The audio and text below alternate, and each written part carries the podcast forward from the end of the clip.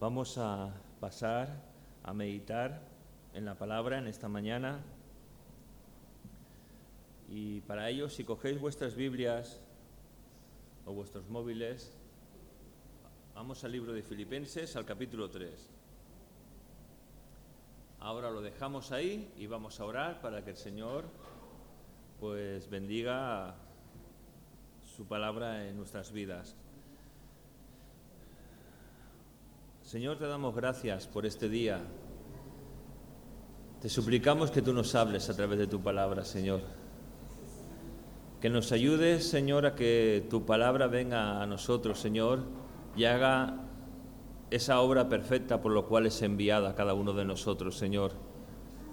Señor, queremos que nos hables, queremos que nos toques, queremos que nos transformes, Señor Queremos que esa buena palabra, Señor, toque nuestro corazón y todo nuestro ser, Señor.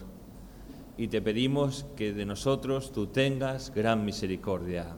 Y gracias te damos en el nombre de Cristo Jesús. Amén.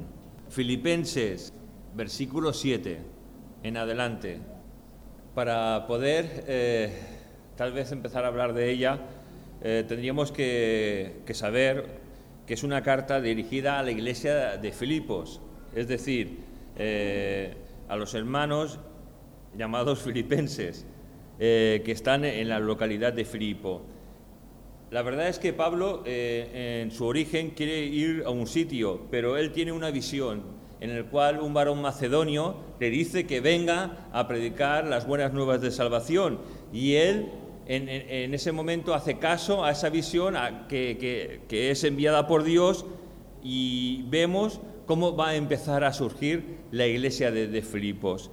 La verdad es que eh, unos de los primeros, me gustaría ver uno de los primeros convertidos. En el libro de Hechos, capítulo 16, versículos del 12 al 15, esto si lo queréis eh, leer en casa, vemos que el Evangelio eh, se empieza a hablar entre las calles de, Filipos y, y, vemos que hay una mujer llamada Lidia, vendedora de púrpura, que es una de las primeras convertidas tal vez la primera mujer que se convierte al Evangelio, a la palabra de Dios en, la localidad de Filipo.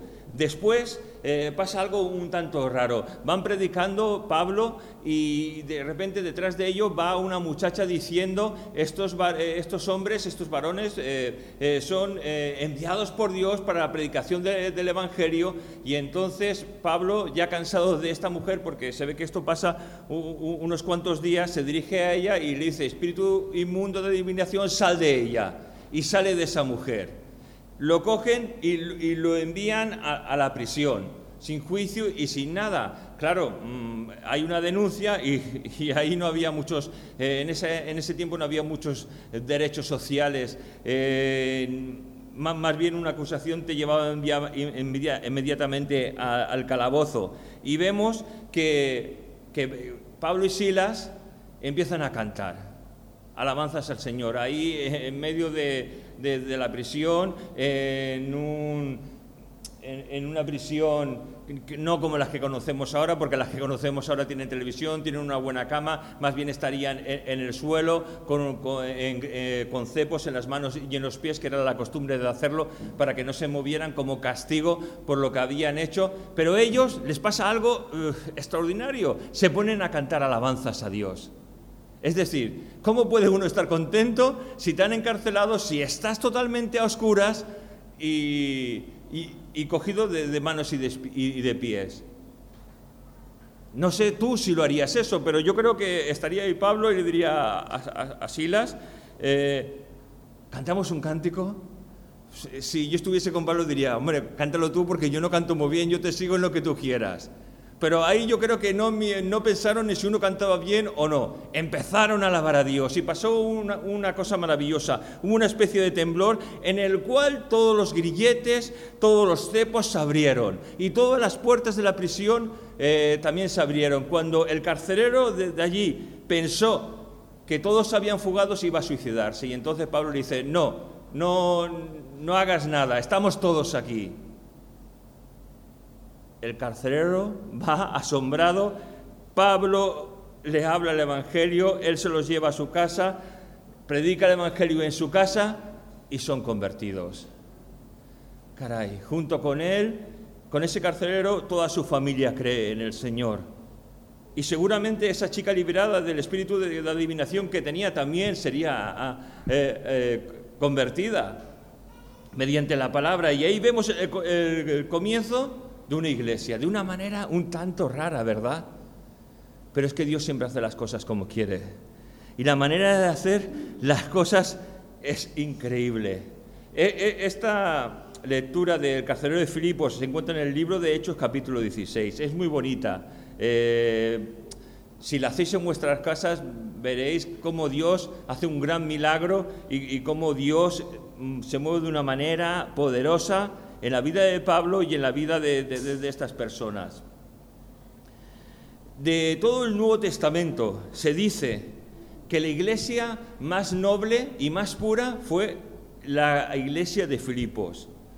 Y esta carta es una carta eh, que la llaman la carta de las experiencias cristianas, porque no intenta eh, transmitir nada de, bueno, podemos decir, en nada teológico, pero sí cosas que se pueden experimentar. Aunque mm, para mí todo es teológico, porque todo nos enseña eh, cómo Dios tiene que actuar, cómo actúa y cómo obra y cómo nosotros tenemos que seguir los mandatos de Dios, ¿no?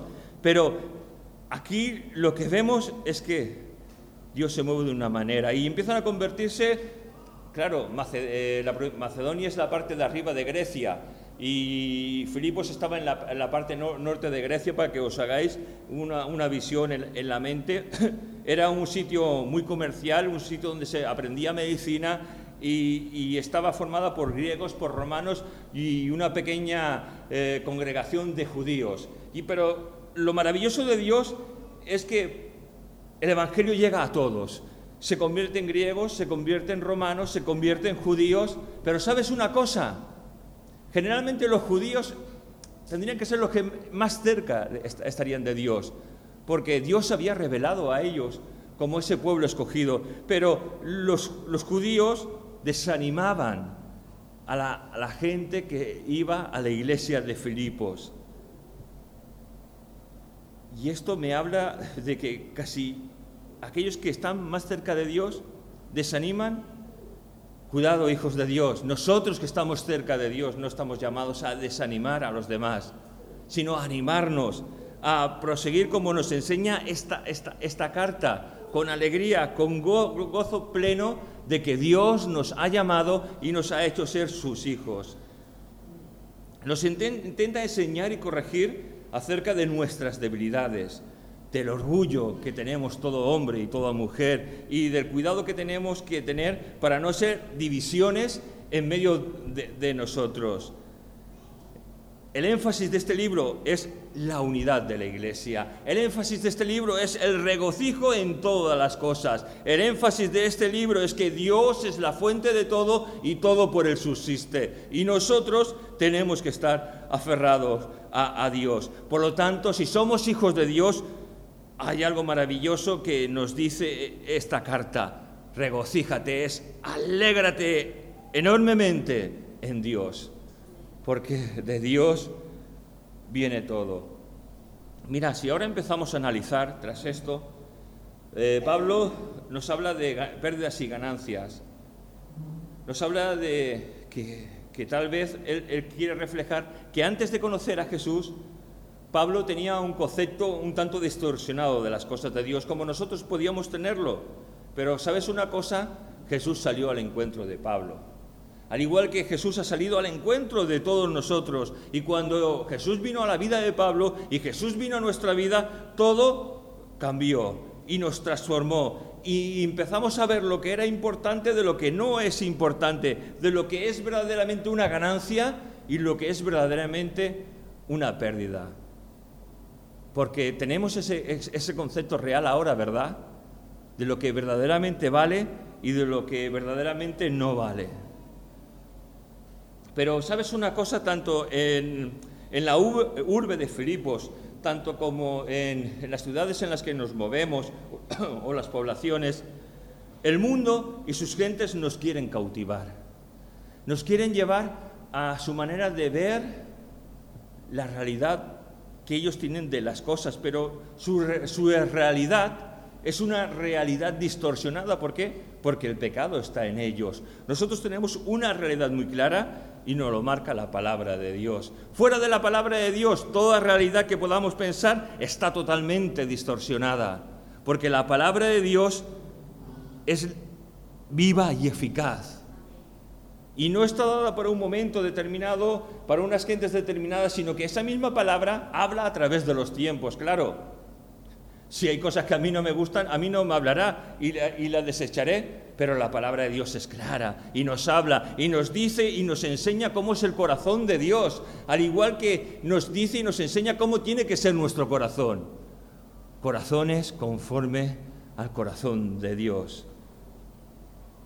La verdad es que cuando este mundo muchas veces nos cautiva con sus gentes, con sus formas, nos confundimos y, tal vez podemos empezar a vivir como personas tristes, desdichadas, desamparadas, sin rumbo ni dirección. No sé si te ha pasado a ti alguna vez, pero yo creo que muchas veces podemos pasar por ese proceso como creyentes. Pero tengamos claro una cosa, tenemos una dirección y tenemos un rumbo. Esa dirección es Cristo. Ese rumbo es llegar a la meta, llegar a esa meta que tenemos preparada, con alegría, con gozo y con perseverancia. Lo que hacemos hoy de confraternizar, qué bueno es, ¿verdad? Venir, confraternizar, desayunar. Esto a Dios le gusta. ¿Sí? ¿O no? Claro que le gusta. A nosotros también nos gusta, ¿verdad? Sobre todo porque disfrutamos comiendo ya no tanto charlando pero ni confraternizando, pero comiendo que bien lo pasamos, ¿verdad? Pero lo que más le gusta a Dios es que vivamos para Él. Es que nuestra vida de verdad le pertenezca y no nos pertenezca a nosotros. ¿Qué cosas te son más importantes para ti ahora, en este momento? Tu hogar, tu trabajo, tus amistades, eh, tus estudios. Mira, en Mateo 6:33 nos dice un versículo muy conocido por todos nosotros y muy hablado. Dice, busca primeramente el reino de Dios y su justicia y todo lo demás te será añadido. Y es verdad, muchas veces en nuestro caminar como hijos de Dios nos confundimos, porque esta vida intenta confundirnos para atraparnos y avasallarnos. Pero lo que en sí importa es buscar el reino de Dios, es que Dios sea glorificado en nuestras vidas, es que nosotros le demos gloria, honra y honor por medio de nuestros actos, hechos, acciones, para que Dios sea glorificado. Pero si nuestros actos, ni nuestros hechos, ni nuestras acciones dan honra y gloria a Dios, entonces es un peligro, porque somos hijos de Dios y como tal hemos de vivir. Pero todo esto, hijo de Dios, va mucho más, porque esto que nos pasa es un trato de amor. Y se trata de amar, de amar lo que tenemos o de amar a Dios. Quiero eh, buscar un versículo en el libro de Mateo.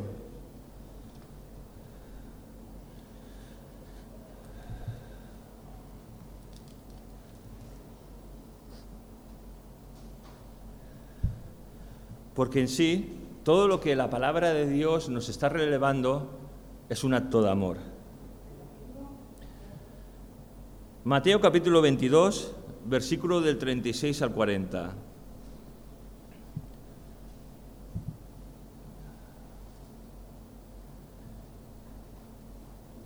Le hacen una pregunta a Jesús, sus discípulos. Dicen, Maestro, ¿cuál es el gran mandamiento en la ley? Le dijo, amarás al Señor tu Dios con todo tu corazón y con toda tu alma y con toda tu mente. Este es el primer y gran mandamiento. Y el segundo es semejante a este, amarás a tu prójimo como a ti mismo. De estos dos mandamientos dependen toda la ley y los profetas. Amén. Qué cosa tan maravillosa, ¿verdad? Amar a Dios por encima de todas las cosas. Y es que es verdad. Cuando no amamos a Dios por encima de todas las cosas, todas las demás cosas, a pesar de que pensamos que amamos a Dios, nos están fallando. Porque si amamos a Dios, querremos honrar a Dios. Si amamos a Dios, querremos agradar a Dios con nuestros hechos, con nuestras acciones, con nuestra manera de vivir. Si decimos que amamos a Dios de verdad, queremos, queremos honrarle, ¿verdad? De lo contrario, decimos que amamos a Dios, pero no lo amamos. Caray, qué cosa tan complicada, ¿no? Tenemos en esta mañana.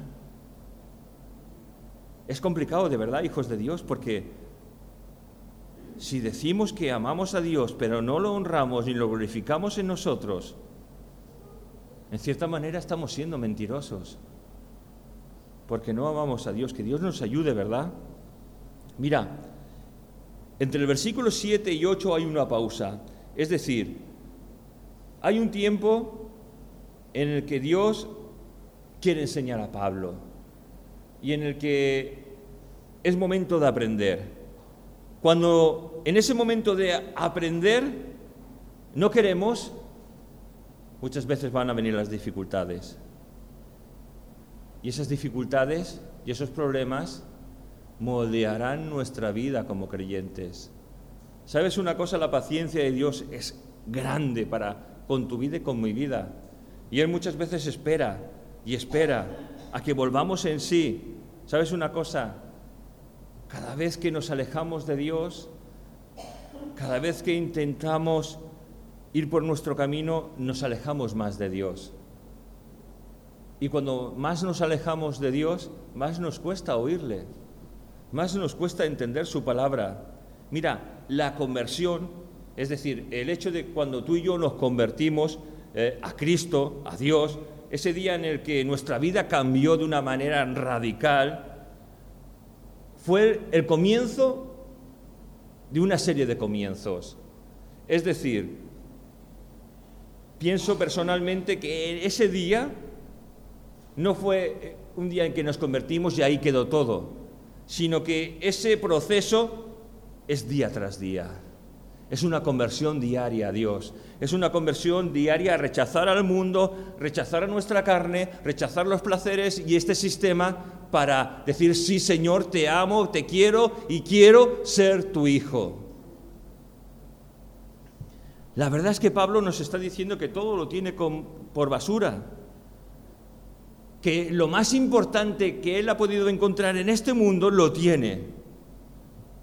Pablo no tiene una mujer que sepamos, no tiene hijos, ha dejado de tener dinero, ha dejado de tener fama, pero nos está diciendo que lo más importante de su vida es Jesús.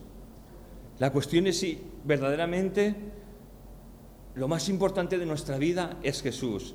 Mira, Pablo es un hombre súper cabal, porque dice, no es que yo sea perfecto, no es que yo lo haya alcanzado ya esa manera correcta y adecuada de vivir, sino que sabes una cosa que prosigo a la meta. Es decir, voy hacia ese supremo llamamiento de Cristo Jesús que me ha dado. Voy a, a, seguir, a pesar de que vengan obstáculos, a pesar de que vengan dificultades, voy a seguir porque amo a Jesús por esa revelación que Él me ha dado. Porque yo pensaba que lo conocía, pero verdaderamente lo desconocía. Desconocía a Dios. Yo creo que tenemos que olvidar muchas veces las cosas que quedan atrás. Mira, Pablo tiene que olvidar quién ha sido. Tiene que olvidar lo que ha tenido. Tiene que olvidar quién, quién e, era, pero que, pero que gracias a, a Jesús pudo ser verdaderamente alguien porque salió a su encuentro. Caray, cuántas cosas podemos perder, ¿no? Pero Pablo dice que todo lo tiene como pérdida, como basura. Pablo nos está diciendo que hijos de Dios, Dios al revelarse a tu vida y a mi vida nos ha dado un gran premio, el ser llamados hijos de Dios. Mira, como hijos de Dios No podemos estar cómodos dentro de, de nuestra manera de ser conformista. Tenemos que querer más de Jesús. No podemos estar cómodos sin leer la palabra. No podemos estar cómodos sin hablar con Dios. No, podemos estar cómodos viviendo como la gente de este mundo. O somos hijos de Dios o somos religiosos o nunca hemos nacido de nuevo. Pablo deja todo su pasado atrás, sus errores. No quieren que estos les nuble su futuro y prosigue hacia la meta. Porque hijos de Dios tenemos una meta increíble que es estar con nuestro Señor en el reino de, los cielos. Yo creo que los, Juegos Olímpicos eh, en el tiempo de Pablo se realizaron durante tres veces en Éfesos. Por tres años consecutivos, estoy seguro que Pablo, al estar allí o cerca de allí, eh, podría ver esos Juegos Olímpicos y pensar en todo ese sacrificio que hacían los atletas para correr, para participar de cada región, de, cada ah, comarca, simplemente por una corona de laurel. Caray, ¿cuántos sacrificios hacemos nosotros? ¿Cuánto estamos dispuestos a perder para ganar una triste corona de laurel? Y nosotros ganamos más que una triste corona de laurel ganamos a Cristo, porque Él vino a nuestro encuentro. ¿Sabes una cosa? Pablo, cuando dice, no es que ya sea perfecto, claro, sé, que, sé de qué me estás hablando, sé de lo que me estás diciendo cuando dices, sed imitador de mí como yo lo soy de Cristo. Yo lo sé, ¿lo sabes tú? Yo creo que sí, que todos lo sabemos, ¿no? Y es que si nos miramos a nosotros mismos, somos condenados, somos culpables por nuestros pecados. Pero cuando Dios nos ve, nos ve a través de Jesús. Y cuando nos ve a través de Jesús, nos ve limpios de todo pecado. Pablo en el versículo 7 dice, por cuántas cosas eran para mi ganancia, las he estimado como pérdidas por amor de Cristo por amor del ungido. Caray, ¿cuántas cosas hemos dejado por amor a Cristo que hemos visto que podían ser una ganancia?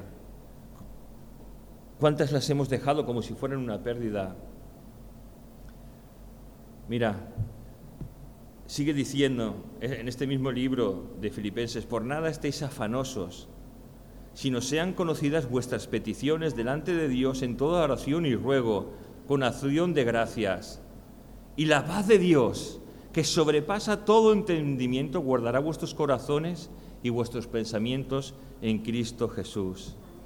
Por nada estáis afanosos. Caray, es verdad, tantas veces tenemos convulsiones dentro de nuestra alma.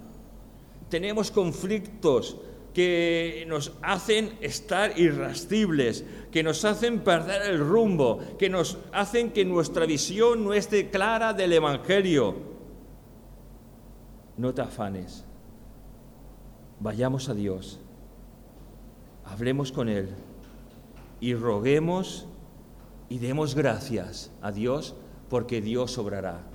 Y nos dice que la paz de Dios que sobrepasa, que es más grande que lo que tú piensas, que es más grande que tú, todo tu conocimiento, en su misericordia guardará nuestros corazones y pensamientos en Cristo Jesús. Qué difícil es, ¿verdad? No estar afanosos. Pero en esta misma carta te dice todo lo puedes en Cristo, que te es tu fortaleza. Todo lo puedes en Cristo, que es tu fortaleza. Sigue diciendo, regocijaos en el Señor siempre. Otra vez os digo, regocijaos. Es decir, alégrate, alégrate en mí. La verdad está llena de tantas promesas, de tantas verdades. Dice, para mí el vivir es Cristo y el morir es ganancia solamente que os comportéis de una manera digna del Evangelio de Cristo.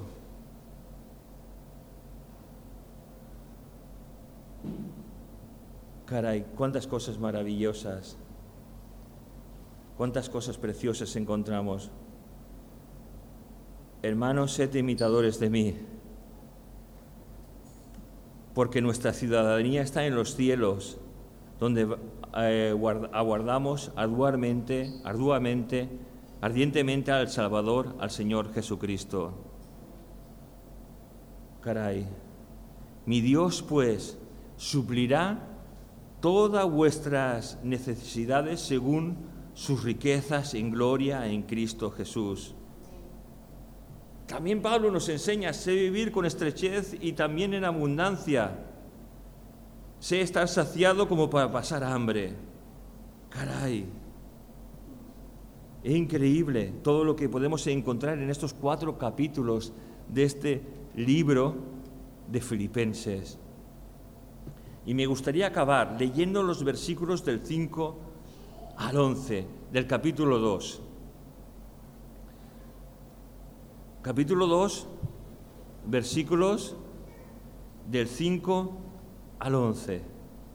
Considerad entre vosotros lo que hubo también en Cristo Jesús, el cual, existiendo en forma de Dios, no quiso por usurpación ser igual a Dios sino que se despojó a sí mismo, tomando forma de siervo, hecho semejante a los hombres, y hallándose en la condición de hombre, se humilló a sí mismo, al hacerse obediente hasta la muerte y muerte de cruz por lo cual Dios también lo exaltó hasta lo sumo y le dio el nombre que es sobre todo nombre, para que en el nombre de Jesús se doble toda rodilla de los que están en los cielos y en la tierra y debajo de la tierra, y toda lengua confesará que Jesucristo es el Señor para la gloria de Dios Padre. Amén. Qué maravilla, ¿verdad? Es decir, Jesús humilla hasta lo máximo Sumo, es la suma de todas las sumas, es lo máximo. No hay coeficiente más allá de eso. Jesús se humilla hasta lo máximo y Dios le exalta hasta lo máximo. Caray, qué maravilla, ¿verdad? Pero también eso nos pasa a nosotros. Cuando nos humillamos para dar gloria y honra a Dios, Dios nos, también nos ensalza.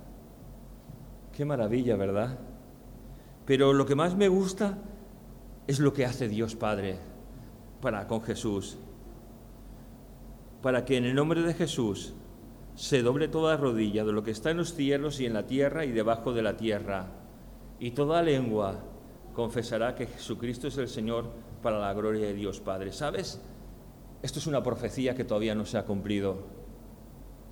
Pero llegará el día que se cumpla en que los libros serán abiertos. Unos irán a la gloria de Dios y otros extenderán a los abismos, al infierno, con el diablo y sus ángeles. Pero todos, en ese momento o en otro momento, solo Dios lo sabe, todos confesaremos y diremos que Jesucristo es el Señor, es Dios, para la gloria de Dios Padre. Amén, qué maravilla, ¿verdad? Que Dios nos ayude a confesar a Dios, a Jesús en nuestras vidas. ¿Qué os parece si nos tomamos un tiempo de oración antes de pasar a repartir el pan y el vino, a pedir que la gracia de Dios se manifieste en nuestras vidas, a poder entender ese Evangelio glorioso de misericordia, de exaltación a Dios, de honrar a Dios y de bendecirle con todas nuestras acciones. Señor, gracias porque podemos acercarnos delante de ti. Perdónanos, Señor. Ayúdanos, Señor, a ser como tú. Ayúdanos a vivir para ti. Ayúdanos a honrarte, a glorificarte Señor, tú sabes todo lo que hay en nuestros corazones y queremos que tú seas el Señor. Queremos que tú seas lo primero de nuestras vidas. Que no nos importe dejar nada porque tenemos lo más valioso, que eres tú, Señor. Gracias por estar aquí. Tú ves nuestras vidas, Señor. Tú nos estás viendo ahora a cada uno de nosotros. Tú sabes lo que está ocurriendo en nuestras mentes y en nuestros corazones. Y te pido, Señor, que de nosotros tú tengas misericordia, que tú nos hables, que tú nos cures, que tú nos restaures, que tú nos levantes, que tú nos bendigas, Señor. Que el soplo de tu Espíritu Santo caiga sobre nosotros trayendo vida. Señor, obra en nuestras vidas y en nuestros corazones. Ayúdanos a tenerte por lo más glorioso de toda nuestra vida. Gracias por estar aquí, Jesús. Gracias. Amén.